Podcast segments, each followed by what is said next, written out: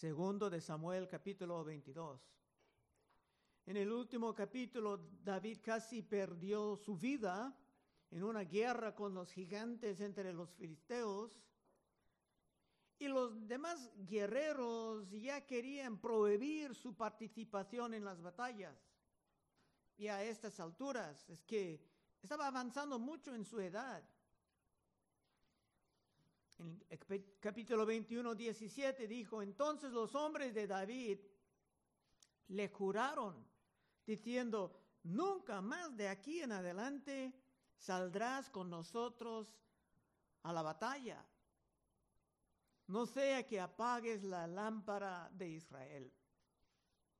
En estos capítulos finales del segundo de Samuel, estamos llegando al fin de la vida de David. Se va a cometer otro gran error, pero su vida ya está casi terminando. En el mensaje de hoy se va a reflexionar, David, sobre la manera en que Dios siempre ha sido a su lado, rescatándolo de cada momento de peligro. Versículo 1. Habló David a Jehová las palabras de este cántico el día que Jehová le había liberado de la mano de todos sus enemigos y de la, la mano de Saúl, David realmente no consideraba a Saúl como su enemigo.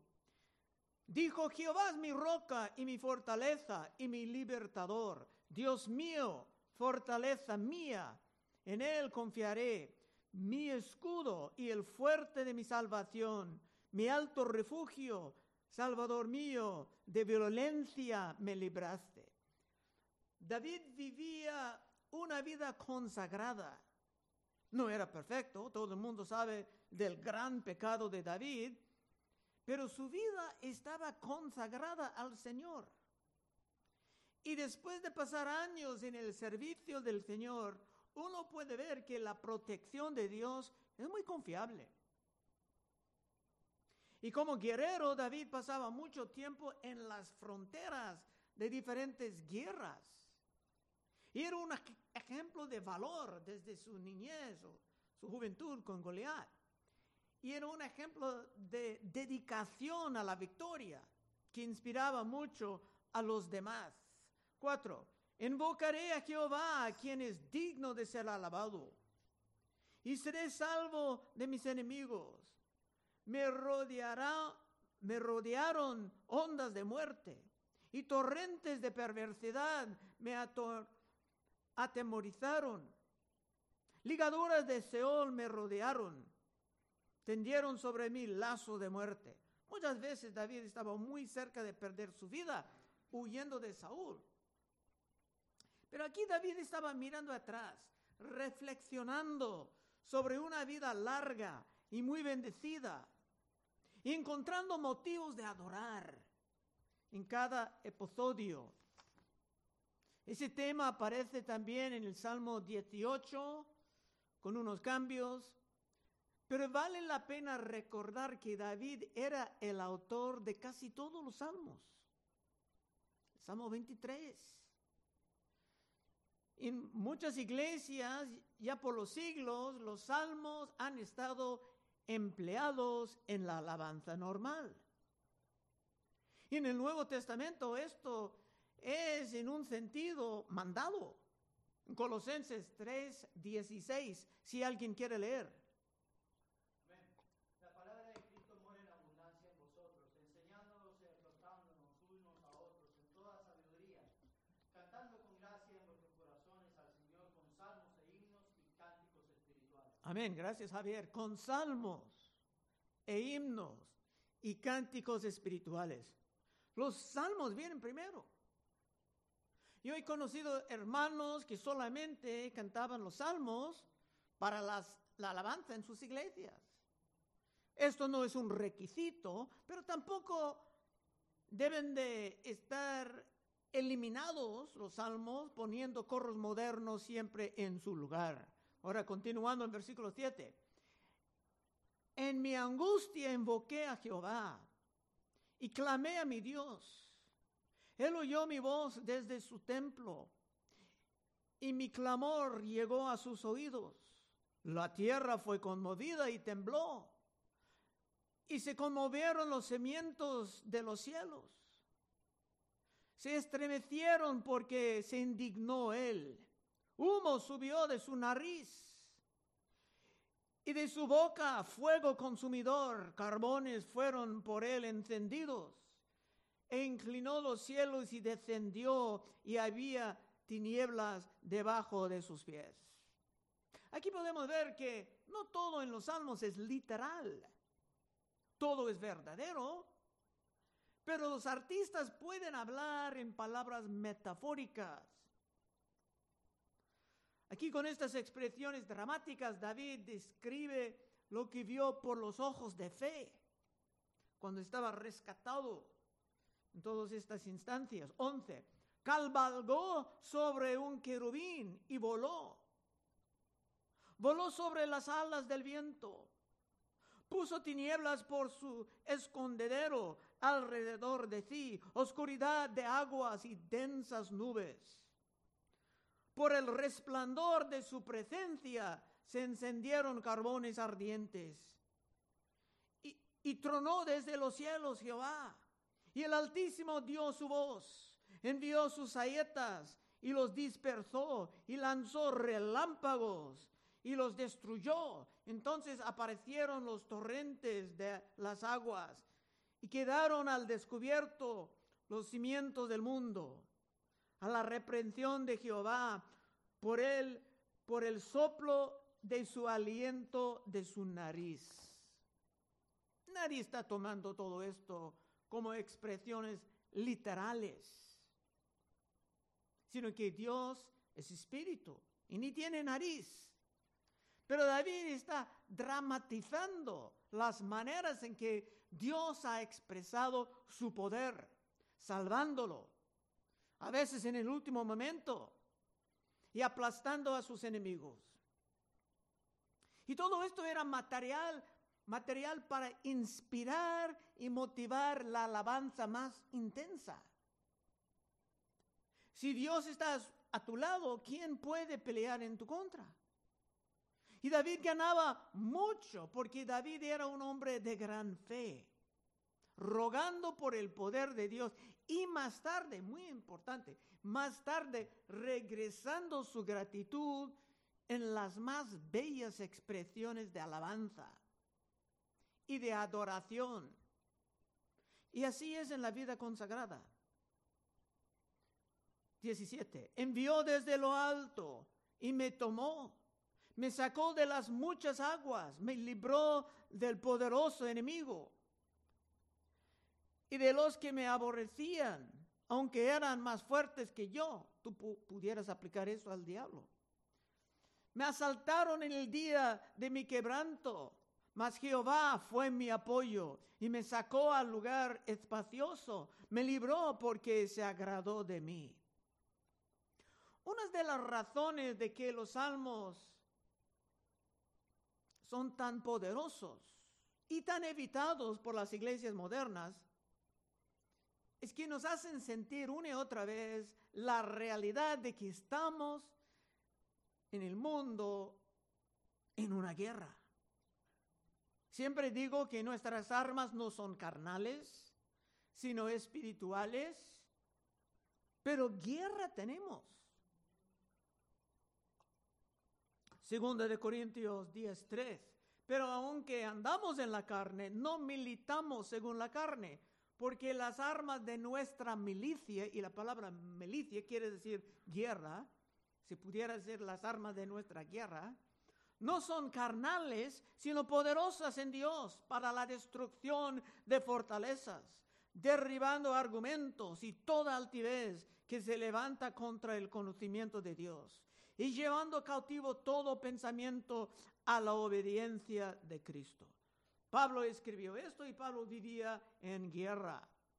En los salmos te puedes sentir ese conflicto entre dos grupos en que hay enemistad. Y no es accidente la realidad de esa enemistad.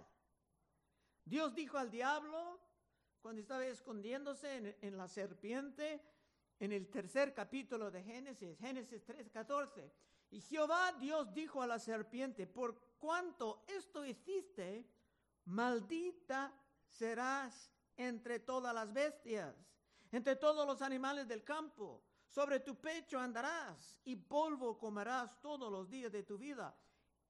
Ahora el punto. Y pondré enemistad entre ti y la mujer, y entre tu simiente y la simiente suya.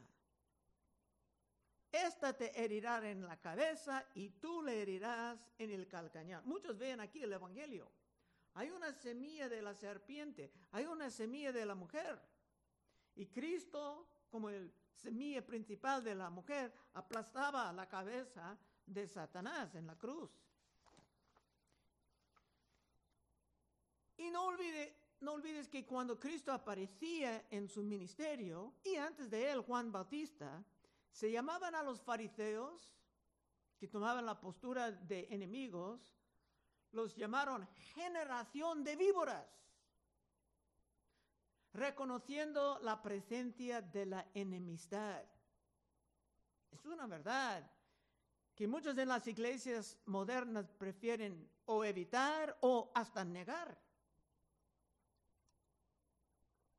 En un estudio bíblico con hermanos de otras iglesias, he mencionado el proverbio 29-27. Abominaciones a los justos el hombre inicuo y abominaciones al impío el de caminos rectos. Yo he visto hombres ponerse furiosos solamente citando este proverbio, ni tratando de explicarlo. Porque ellos no quieren reconocer que en esta vida tenemos guerra. Pero la vida realmente consagrada tiene que aceptar esa realidad. Y esa realidad aparece mucho en los salmos. Bueno, ahora vamos a entrar en una parte un poco controversial. 21. Jehová me ha, me ha premiado conforme a mi justicia. Conforme a la limpieza de mis manos me ha recompensado. Porque yo he guardado los caminos de Jehová y no me aparté impíamente de mi Dios. Pues todos sus decretos estuvieron delante de mí y no me he apartado de sus estatutos. Fui recto para con él y me he guardado de mi maldad por lo cual me ha recompensado Jehová conforme a mi justicia, conforme a la limpieza de mis manos delante de su vida, su vista, perdón. Hay muchos que dicen que esto no puede estar David hablando, sino que esto solamente puede hablar de Cristo Jesús. Y hay un punto de que muchas veces se puede ver en el Nuevo Testamento que muchos salmos están hablando de Cristo, el Hijo de David. Otros dicen que era David porque Dios lo amaba como un hombre intachable, aún con sus pocas ofensas, pero ofensas que eran graves. De hecho, en estos últimos capítulos David va a caer en otro gran error. Pero David sabía que tenía un redentor, como Job muchos siglos antes, también sabía que tenía un redentor. Job 19, 25. Muy temprano en la Biblia. Dicen que Job era más o menos al tiempo de Abraham. Yo sé que mi redentor vive. Y al fin se levantará sobre el polvo. Y después de deseche esta mi piel, en mi carne he de ver a Dios. Hasta Job sabía de la resurrección. Al cual veré por mí mismo a mis ojos lo verán y no otro, aunque mi corazón desfallece dentro de mí. David no era un hombre perfecto, pero David sí vivió una vida consagrada. Y por su redención, su perdón, su salvación se sentía como una persona justa. 26. Con el misericordioso te mostrarás misericordioso y recto para con el hombre íntegro. Limpio te mostrarás para con el limpio y rígido serás para con el perverso. Dios será muy consistente en su tratamiento con los hombres. No va a responder siempre con rapidez, pero nada va a escapar de su atención. Y será justo, ciertamente en la eternidad, pero muchas veces, aún en esta vida, los malvados reciben su merecido. Como vimos en el último capítulo, los descendientes de Saúl aún estaban pagando por las atrocidades de su, de su padre. Y David menciona esa consistencia de Dios como otro gran motivo de alabanza y de adoración. Ese es el propósito de los salmos. 28. Porque tú salvas, salvas al pueblo afligido, mas tus ojos están sobre los altivos para abatirlos. Este principio está en todos lados en los proverbios. Dios exaltando a los humildes, derribando a los arrogantes. Hasta la madre de Cristo hablaba de esto cuando conocía que sería la madre del Mesías. En Lucas 1:51. Ella hablando, hizo proezas con su brazo esparció a los soberbios en el pensamiento de sus corazones, quitó de los tronos a los poderosos y exaltó a los humildes. A los hambrientos colmó de bienes y a los ricos envió vacíos. Esa es una de las características de Dios, que nos llena de alabanza. Y la persona consagrada va a meditar en estos asuntos. 29. Tú eres mi lámpara, oh Jehová. Mi Dios alumbrará mis tinieblas. Contigo desbarataré ejércitos. Y con mi Dios asaltaré muros. En cuanto a Dios, perfecto es su camino y acrisolada la palabra de Jehová. Escudo es a todos los que en él esperan. Porque ¿quién es Dios sino solo Jehová? ¿Y qué roca hay fuera de nuestro Dios? Muchas veces se hablan de Dios como el Dios vivo en las escrituras. Porque muchos sigan, los que sigan a los ídolos, tienen mucha información sobre sus dioses muertos. Como la Santa Muerte, que lleva su muerte en su nombre. 35.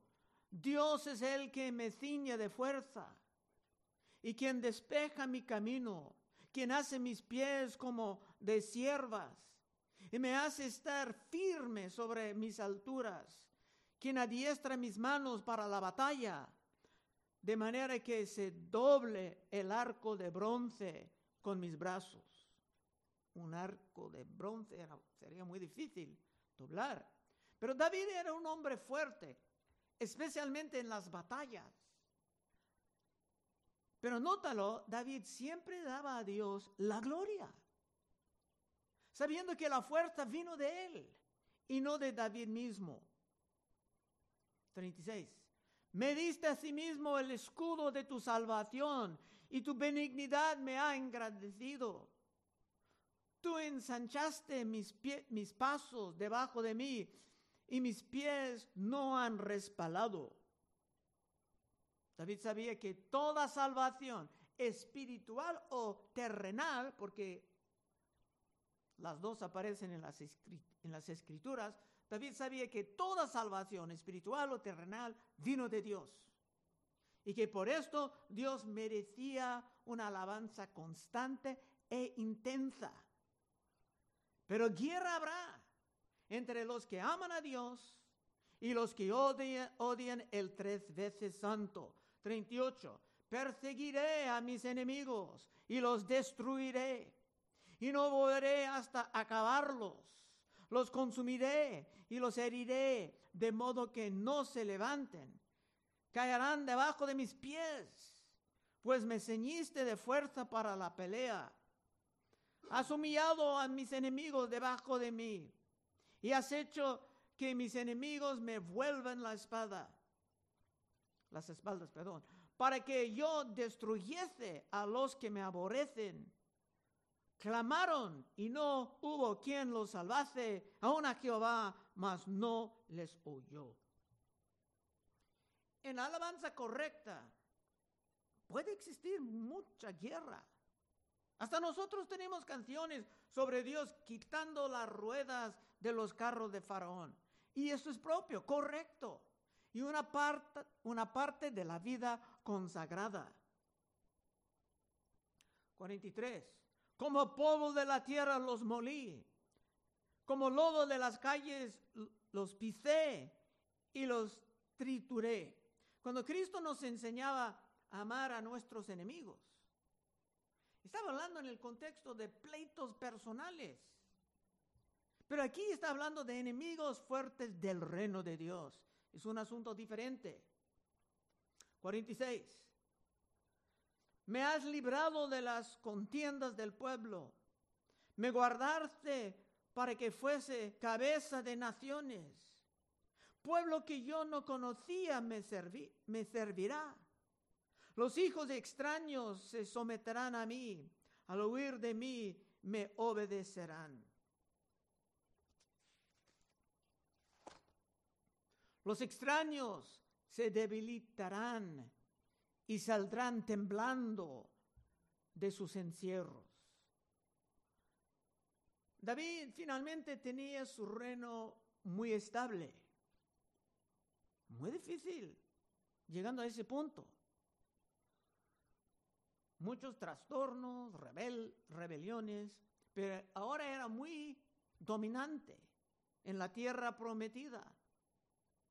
Pero David no tomaba crédito por esto, sino que se confesaba que todo era obra de Dios y por lo tanto otra razón de alabar, otra razón de adorar.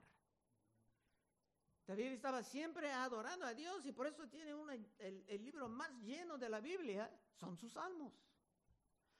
47. Vive Jehová y bendita sea mi roca y engrandecido sea el Dios de mi salvación. Cuando habla de Dios como una roca, es como que Dios era siempre su protección, como un lugar en que se pudiera esconderse del sol o de los vientos o de los ataques. Y Dios era como roca porque era firme siempre, confiable, imposible de quebrantar. 48. El Dios que venga mis agravios y sujeta pueblos debajo de mí. El que me libra de enemigos. Él me exalta sobre los que se levantan contra mí. Me libraste del varón violento. Por tanto, yo te confesaré entre las naciones, oh Jehová, y cantaré a tu nombre. En sus alabanzas, David prometía continuar alabando y proclamando la verdad a todos, a todos que iban a escuchar. Y tú puedes hacer el mismo como parte de tu alabanza. Última parte, versículo 51, y estamos cerrando.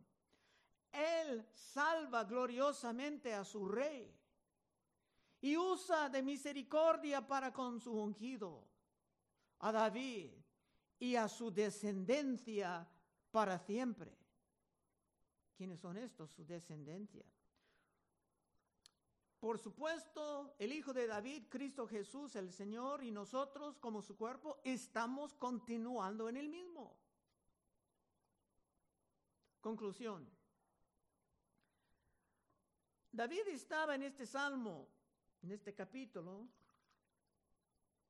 haciendo reflexiones sobre su vida, su vida consagrada a Dios. En este domingo veremos a San Pablo haciendo algo muy semejante. Llegando al fin de su gran vida consagrada, San Pablo va a decir en 2 Timoteo 4:7, que es nuestro texto para domingo, he peleado la buena batalla, he acabado la carrera, he guardado la fe, por lo demás me está guardada la corona de justicia, la cual me dará el Señor, juez justo en aquel día, y no solo, no solo a mí, sino también a todos los que aman su venida. Y los que andan, aman su venida, quiere decir los que están viviendo en vidas consagradas, porque no están en medio de pecados groseros, en que van a decir, no, no, no, no vengas ahora, Señor, tengo que preparar. No, están dispuestos ya. Aman su venida porque están preparados. Y San Pablo no era un, un hombre perfecto tampoco, hasta mataba a muchos hermanos antes de venir al Señor, pero una vez redimido, se vivía la vida consagrada. Y si tú también quieres terminar bien en Cristo, viviendo la vida consagrada, puedes pasar al frente en unos momentos y oraremos contigo. Vamos a orar. Oh Padre, te damos gracias que llegando al fin de la vida de David, aún con todos los problemas, aún con los pecados, el hombre terminaba bien.